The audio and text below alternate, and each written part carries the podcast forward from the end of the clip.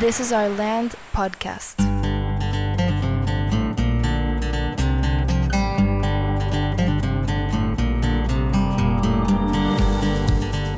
Esto es This is Our Land podcast y en esta temporada nos estamos reuniendo con diferentes educadores y formadores para hablar sobre temas relacionados al futuro de la educación. En este episodio hablamos con Erika Calle sobre el propósito de la preparatoria, pero también sobre el rol tanto de la escuela como de la familia en el proceso formativo de un adolescente. Erika ha sido maestra en la Prepatec desde 1997, donde también fungió como directora académica por más de 10 años antes de asumir su cargo actual en el 2016 como directora de la prepa.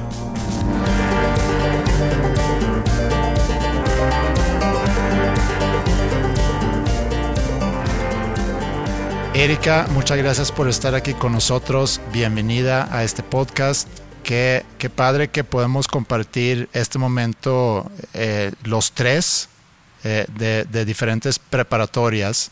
Precisamente el propósito de este episodio, y me gusta mucho porque nos estamos a final de cuentas dirigiendo a papás que están ahorita quizá en el proceso de inscribir a sus hijos a una preparatoria y, más que hablar de nuestras preparatorias, nos interesa mucho poder platicar contigo sobre el, el, rol de la preparatoria, cómo lo vemos nosotros, intercambiar algunas reflexiones y a lo mejor salir de este episodio con nuevos aprendizajes, tanto nosotros tres como la gente que nos, que nos está escuchando. Totalmente de acuerdo. Bienvenida Erika, qué padre que nos acompañas. Creo que este es un gran tema. Hay mucho de qué platicar, hay muchos eh, vertientes de donde podemos inclusive ah, ir analizando. Y a lo mejor podríamos comenzar con la gran pregunta. ¿Para qué la preparatoria? Bueno, muchísimas gracias por la, por la invitación, Andreas, Alejandro, y, y, me da pues realmente mucho gusto poder compartir, ¿no? Esta cuestión del enfoque, el por qué la preparatoria es importante, cuál es el propósito en esta etapa de, vida tan trascendental en el ser humano.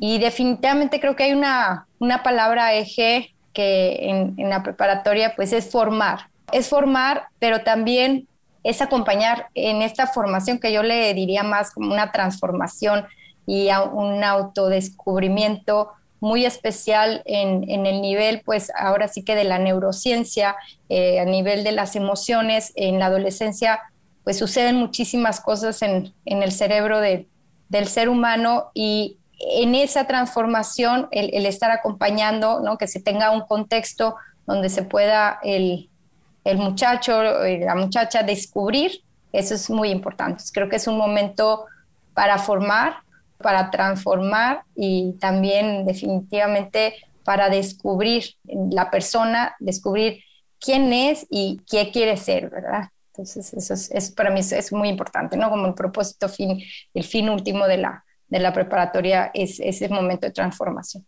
Es muy importante, bueno, a, nivel nacional, pues la educación media superior es un espacio para formar personas, ¿no? Eh, para formar personas con conocimientos y con habilidades que en un futuro puedan desarrollarse en una siguiente etapa, que podemos hablar en una etapa universitaria o en una etapa laboral, ¿verdad? Sabemos que hay escenarios eh, diferentes en cada uno de los países y en nuestro país, pues ya el estudiar la preparatoria es un privilegio para muchos, porque la, la escolaridad en México pues llega justo a la secundaria, pero el por qué la preparatoria es, es necesaria para poder desarrollar estos conocimientos, estas habilidades y, que puedan tener un uso en, la vida.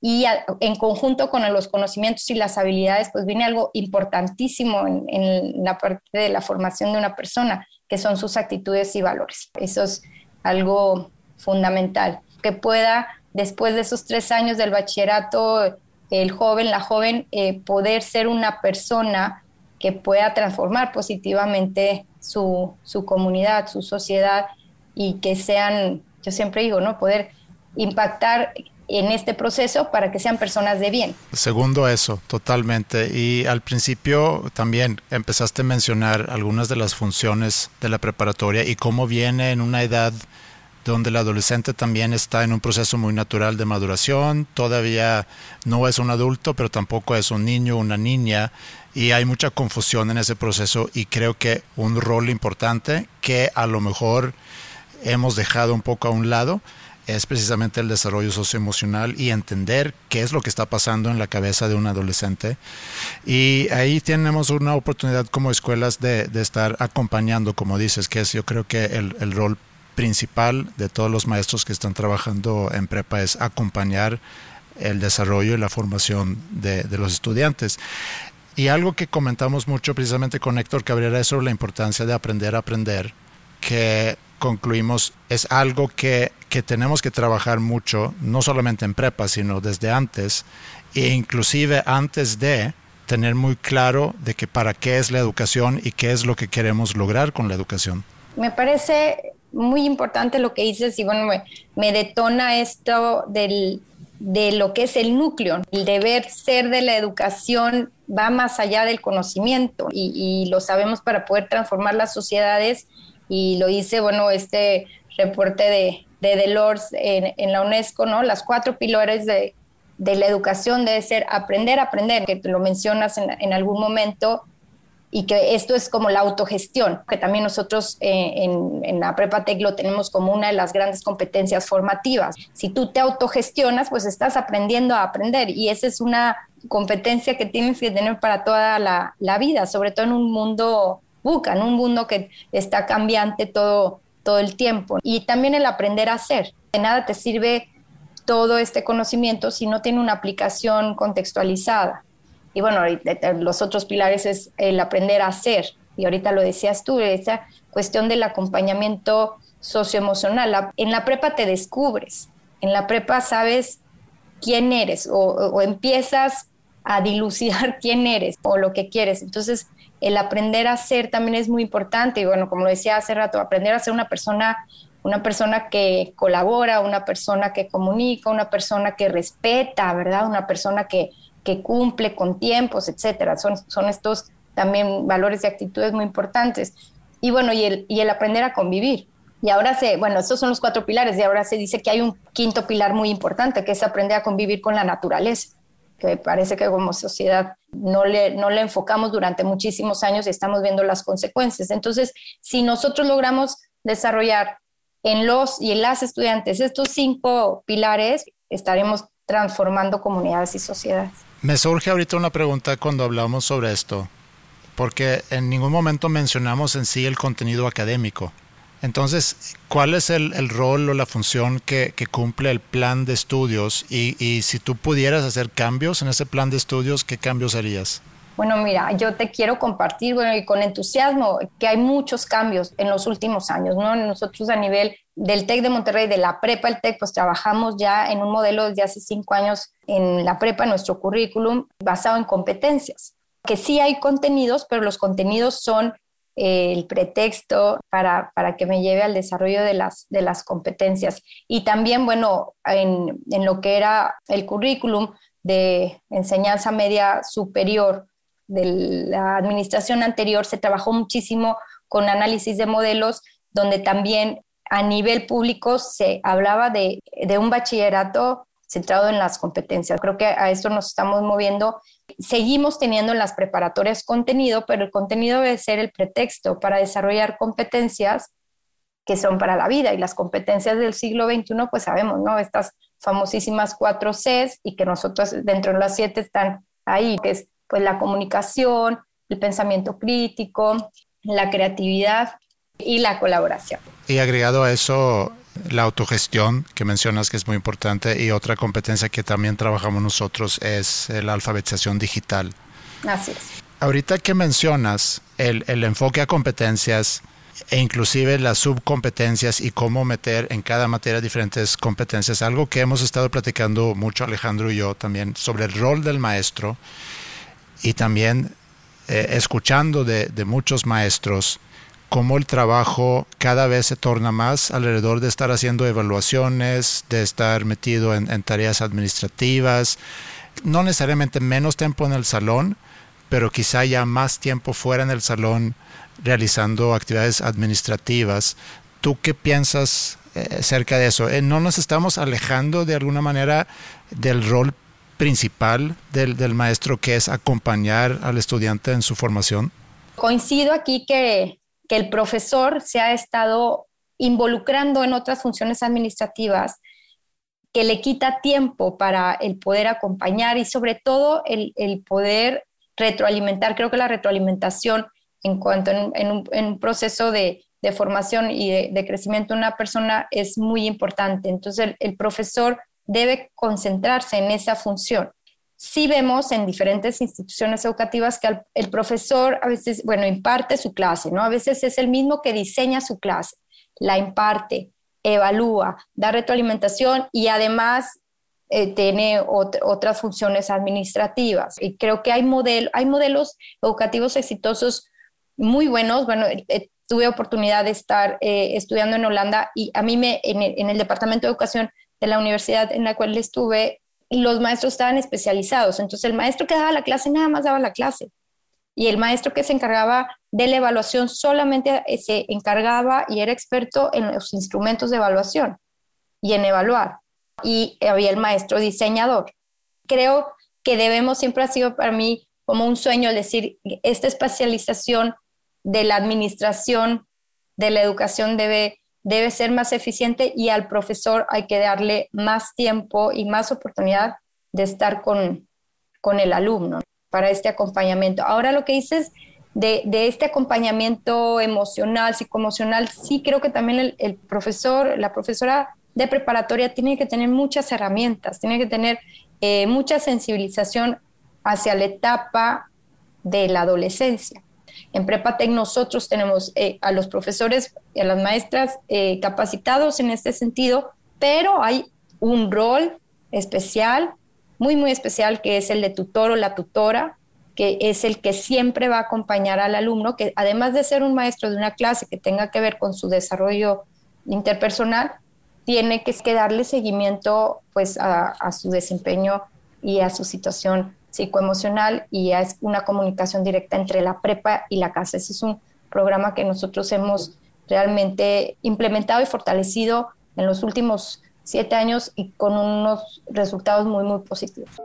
La razón de ser de este podcast es iniciar una reflexión sobre el adolescente y la educación. Con la intención de profundizar en este tema, te invitamos a que asistas al taller El Adolescente Hoy, impartido por la licenciada Gaby de Obeso, especialista en terapia cognitiva conductual, asesora educativa familiar y maestra. En el taller se abordarán las diferentes etapas evolutivas del cerebro adolescente, así como el rol de la familia en el desarrollo de los jóvenes. Regístrate y solicita más información enviando un mail a info.landschool.mx y acompáñanos presencial o en línea el próximo 26 de mayo. Yo creo que también algo importante ahorita es esta situación en la que estamos actualmente, esta pandemia que llevamos más de un año, pues viene a cambiarnos de alguna manera no solo los planes, sino sobre todo la forma en cómo se imparte las clases, ¿no? Y eso sin duda tiene un impacto, acelera un montón de procesos que ya teníamos en mente, ya, ya desde hace tiempo soñábamos con la posibilidad de que la, la escuela fuera híbrida, ¿no? Empezábamos a hablar de, eh, inclusive me imagino que ya en algún momento hicimos hasta los ejercicios, cómo hacer con tantos horarios para que empaten, etcétera, y viene de alguna manera a revolucionar la, o a, sí, a reevolucionar la, la, educación para acercarnos a este nuevo mundo, a este nuevo eh, eh, momento donde es el momento de empezar a aplicar todas estas innovaciones y estos aprendizajes que hemos ido puntando durante todos estos años, ¿no? Sin duda creo que la pandemia, bueno, con todos los retos que presentó, ¿no? Y con todas estas grandes, grandes situaciones, con mucha adversidad en muchos contextos, la pandemia también eh, nos ayudó a salir de la caja, a, a pensar fuera de la caja, a decir, bueno, nos movemos, esto que siempre habíamos planeado, como dices Alejandro, dices, bueno, lo planeé, vamos a hacerlo de esta manera, voy a usar la virtualidad para hacer esta conexión. Ahora lo tenemos que hacer porque no lo podemos hacer de otra manera. Tenemos un año, más de un año en casa y tuvimos que transformarnos, ¿no? Los maestros fue algo increíble el, el capacitarse, el conocer nuevas tecnologías, nuevas plataformas y sobre todo el cómo cambias tu clase para que siga siendo atractiva y motivante. Es todo un reto. Eh, sabemos que el adolescente es el sector de la población más impactado en la pandemia en el sentido psicológico porque los adultos pues ya, ya sabemos cómo funcionamos, ya nos conocemos, ya este, nos autogestionamos de manera más simple. El, niño es sumamente flexible y, y, se adapta a los entornos. El adolescente lo que más le gusta es estar con sus pares, porque son los que entienden la transformación que ellos están viviendo, porque alguien igual que yo le está cambiando y alguien igual está cambiando eh, físicamente y alguien también de repente se siente triste y de repente se siente contento y también las hormonas le, juegan en, su manera de sentir cada día. Entonces, eso ha hecho que, que reforcemos mucho más el acompañamiento por parte del profesor, de, de los tutores, de las tutoras, porque los alumnos se sienten más solos, los adolescentes, de lo que se sienten la, la mayoría. Y en la parte pues, de la educación es, es un reto en el salón de clase, el conservar su, su atención. También, bueno, para los, los, que nos están escuchando, maestros, maestras, este, padres de familia, el tema de la cámara el, decir, bueno, empezamos todos al principio, sí, pues es que si no prende la cámara es falta, y, entonces sí, es la manera en que te puedo ver, sí es la manera en que los podemos ver y en la manera que podemos darnos cuenta cómo están, pero implica también mucho impacto eh, psicológico para un adolescente estarse viendo todo el tiempo, porque el Zoom es como verte en un, en un espejo, entonces en este tiempo de transformaciones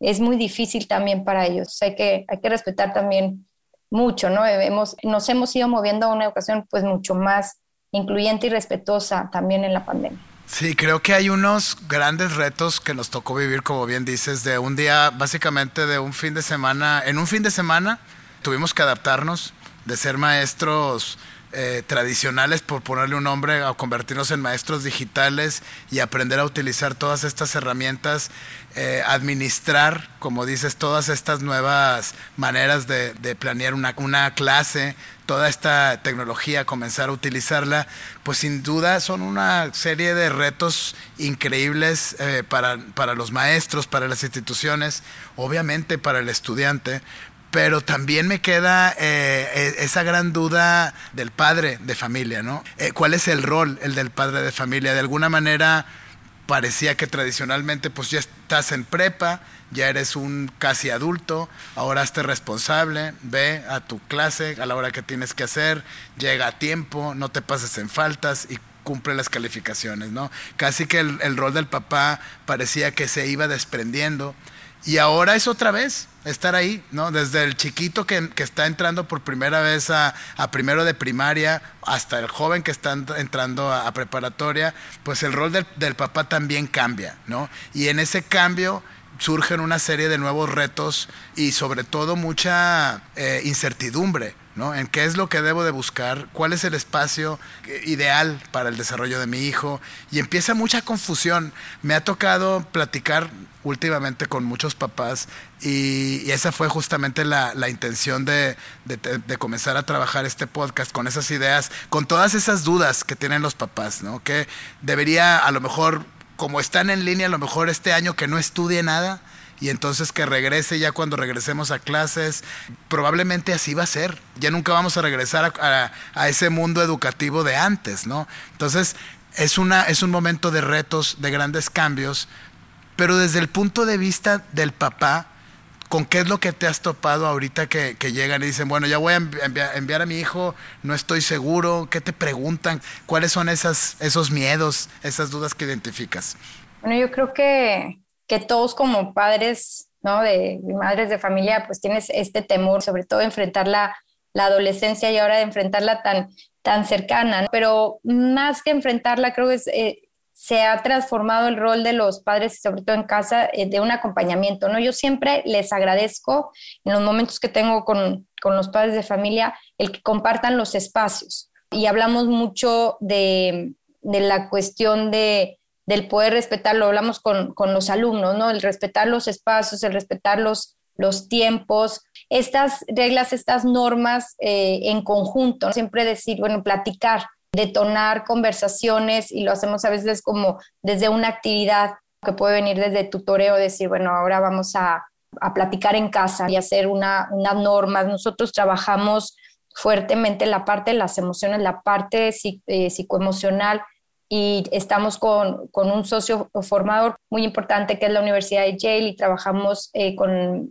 el Centro de Inteligencia Emocional. Tiene una metodología muy interesante para el manejo de las emociones que se llama Ruler y el doctor Mark Brackett pues ha estado muy cercano en, en la implementación del, de esta metodología en Prepatec y en Ruler lo que haces, bueno, es, eh, es desde reconocer la emoción, la entiendes, ¿verdad? Lo que viene siendo la etiqueta, la expresas y la regulas, es el, el acróstico. Entonces, ¿qué sucede? Hay un momento en que con los padres, pues hay que hacer un, le llamamos un acuerdo emocional.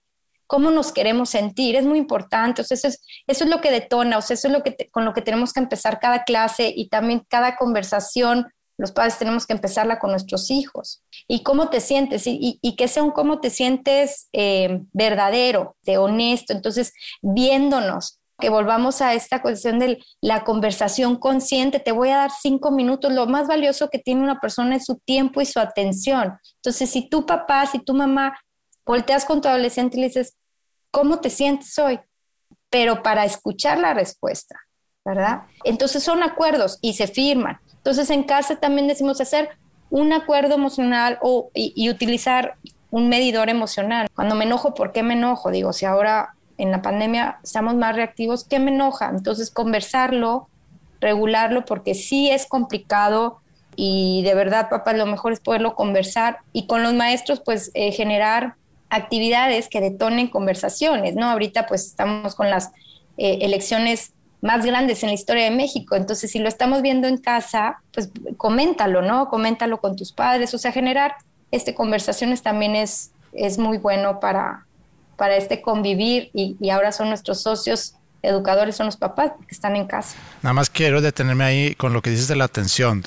Lo escuché una vez, eh, o sea, no viene de mí eh, eh, esta cita, pero lo más bonito que le puedes regalar a otra persona es tu atención y, creo que se nos ha olvidado porque a veces preguntamos, ahorita mencionaste el, obtener una respuesta honesta, porque es muy fácil preguntar cómo estás y obtener un bien y ya, ¿no? Y otra cosa, algo que hemos apostado mucho en Land School es formar equipos y aclarar que todo es alrededor del estudiante y somos varios pilares que formamos parte ¿no? de su formación. Somos nosotros la escuela, pero principalmente es lo que sucede en casa. Creo que la gran mayoría lo tiene muy claro, pero hay quienes a lo mejor piensan que la formación y la educación sucede en la escuela y en la casa pues son otras cosas. Pero es muy importante acordar que en casa empieza todo y luego tenemos que hacer equipo para apoyarle al, al chavo o la chava en su formación.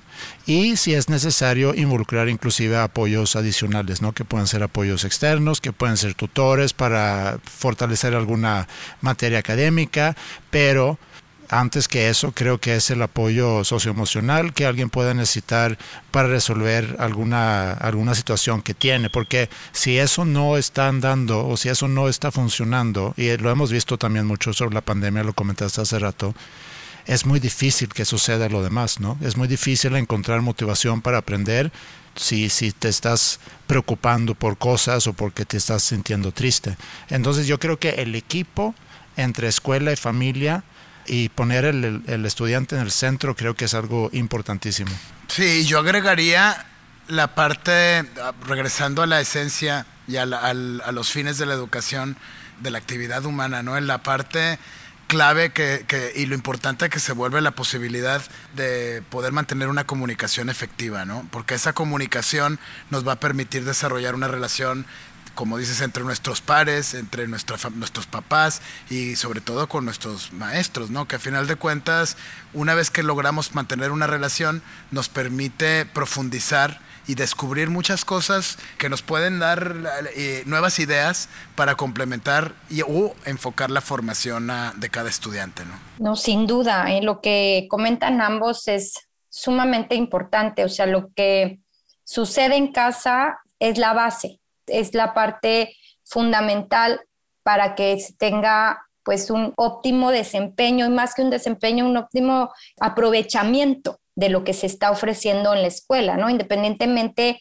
de la preparatoria, porque bueno, la preparatoria y, más en México, pues puede tener muchos enfoques, puede tener muchos estilos, es, es el, el, nivel educativo más diverso, porque luego en la universidad pues ya hay la especialización, pero en la preparatoria hay una gran diversidad, porque también eh, los estudiantes son diversos y los estudiantes se, se van identificando, pero lo que mencionas, Andreas, es muy importante. Creo que, que ahorita, y, lo digo pues a lo mejor en un término académico o, médico también, es, psicológico, pero es, ahorita yo leía un artículo de Utopia y decía, bueno, hay que tener menos Bloom y más Maslow, porque Bloom es, pues, bueno, voy a, evaluar a mi alumno y lo voy a categorizar según cómo vaya desarrollando estas habilidades y cómo vaya evolucionando en el conocimiento, pero pues ahorita lo que necesitamos es, es tener todos estos escalones de la pirámide de Maslow satisfechos. Y eso solamente se puede hacer en casa,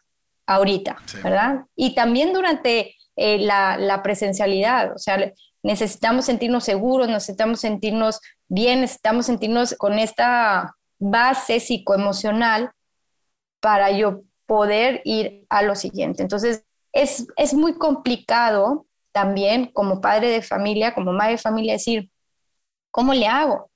nos enfrentamos con papás, ustedes lo vivirán, decir, ayúdenme, o sea, no, no sé cómo.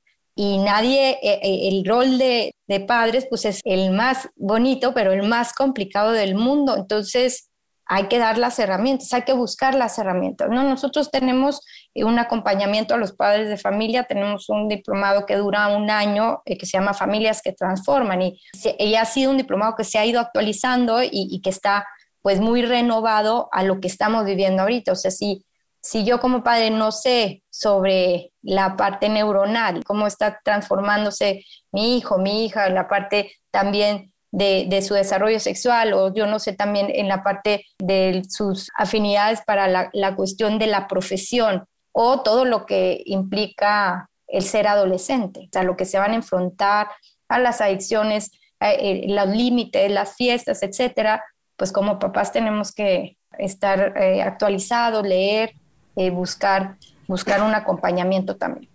Creo que es un gran reto no solamente para, para prepas, es un gran reto para cualquier padre o madre de familia de, tener adolescentes en casa. Me gusta mucho esta conversación y lo que hemos platicado, Erika. Agradecemos mucho tu tiempo de estar compartiendo con nosotros. Eh, de lo que yo me llevo de aquí es que Sabemos que hay muchas dudas por parte de papás, como mencionó Alejandro, o padres de familias, sobre la educación en este momento, que están buscando eh, diferentes alternativas. Pero lo que me llevo de aquí es que tenemos que entender que la importancia de hacer equipos, ¿no? Que, que tú como, como papá o como mamá tienes que buscar un socio en ese proceso de, de la formación de tu hija o de tu hijo y, esa es la escuela que seguramente mejor va a funcionar para ustedes, porque es, es un trabajo en equipo, no es nada más de uno, sino todos se tienen que involucrar en el proceso. Sí, inclusive a nivel comunidad. ¿No? También no solamente esa colaboración que puede suceder entre todos, entre una familia, sino justamente lo que estamos haciendo ahorita, el involucrarnos con diferentes instituciones, todas con esa misma idea, con ese mismo sueño de transformar nuestras comunidades, de acompañar en el desarrollo de, las nuevas generaciones de, estudiantes y de, personas del futuro, ¿no? de los jóvenes del futuro, que van a, de alguna manera, en el pronto van a estar ellos a cargo de todo esto creo que hay mucho que aprender, hay mucho que compartir. Este, agradecemos mucho eh, esta plática contigo, Erika. No sé qué te llevas tú, qué concluyes. Pues yo me llevo, la verdad es que una reflexión bien profunda. Creo que el, el que trabajemos en equipo con los padres de familia es es fundamental, es parte del, éxito del adolescente durante, la prepa. Empezamos esta conversación con el propósito de la prepa, pues el propósito de la prepa pues es formar, pero eh, formar desde todos los flancos y formar personas de bien, formar personas que vayan a contribuir positivamente a su comunidad. Ese es el, fin último de la, de la, educación y que al final eh, los jóvenes puedan como decía Andreas, autogestionarse, puedan este, aprender a hacer cosas, que puedan aprender a convivir, que puedan aprender a hacer. Y, sé que hay muchas dudas para los padres de familia, creo que hay también hay muchos, muchos recursos, no se les olvide yo esta cuestión de preguntarle a sus hijos y más el cómo estás, el cómo te sientes y que te des permiso de sentir y que tú como papá también le digas cómo te sientes, que exista esta conexión emocional para que pueda de ahí detonarse pues mayor confianza para muchas cosas y la confianza genera seguridad y la seguridad genera motivación y la motivación genera aprendizaje. Entonces necesitamos muchísimo del, del apoyo de los padres de familia, de las madres de familia para que sucedan cosas extraordinarias en la preparatoria. Hay un libro que me gusta mucho y que si tienen duda los papás, las mamás, en cuanto a leer, y ahorita Andreas me hiciste que me acordara de él, es de C. Robinson, que se llama Tú, tu hijo y la escuela. Y habla de cómo escoger la mejor escuela que quede para ti, para tu manera de pensar, para lo que tú estás buscando, porque ni modo que eduques de una manera en casa, formes de una manera en casa y, y luego vaya a la escuela y sea diferente. Entonces ahí se va a generar un conflicto enorme. Entonces, ese libro es una belleza cuando, bueno, yo lo recomiendo cuando los papás eh, jóvenes están buscando escuela, pero a lo mejor en el momento de que quieren buscar escuela también para sus adolescentes, creo que tiene que haber una congruencia entre lo que nosotros estamos esperando y, lo que, enseñamos en casa y, y, lo que viene en la escuela. Pero como les digo, la prepa es un momento diverso, es un momento de, de apertura. Es un momento bellísimo y creo que tanto Andreas, Alejandro y yo estamos aquí porque estamos convencidos que, que son los tres mejores años de la vida de un ser humano. Sí, totalmente. Y, y, como tip final, aprendí hace mucho que en lugar de preguntar cómo te fue en la escuela, preguntar qué fue lo que más te llamó la atención o qué fue lo que menos te gustó. A lo mejor así se abre una conversación y evitas ese bien o mal como respuesta.